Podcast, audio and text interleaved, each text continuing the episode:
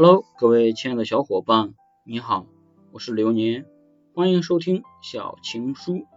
本期节目要和大家讨论的是，怎样的伴侣才算是会聊天？会聊天，用稍微学术一点的表达来说，就是有效沟通。如果情侣之间能够做到有效沟通，那么百分之八十的问题都能得到很好的解决。所以，会聊天当然是非常重要的。那么，怎样的伴侣才算会聊天？一，愿意聊天。实际上，生活中有很多情侣是这样，在家以外的地方要进行太多的沟通，两个人都非常的累，到了家反而不愿意说话了。这个时候，两个人的问题很快就会浮出水面。二，不以发泄情绪为主，不管是日常的聊天还是吵架。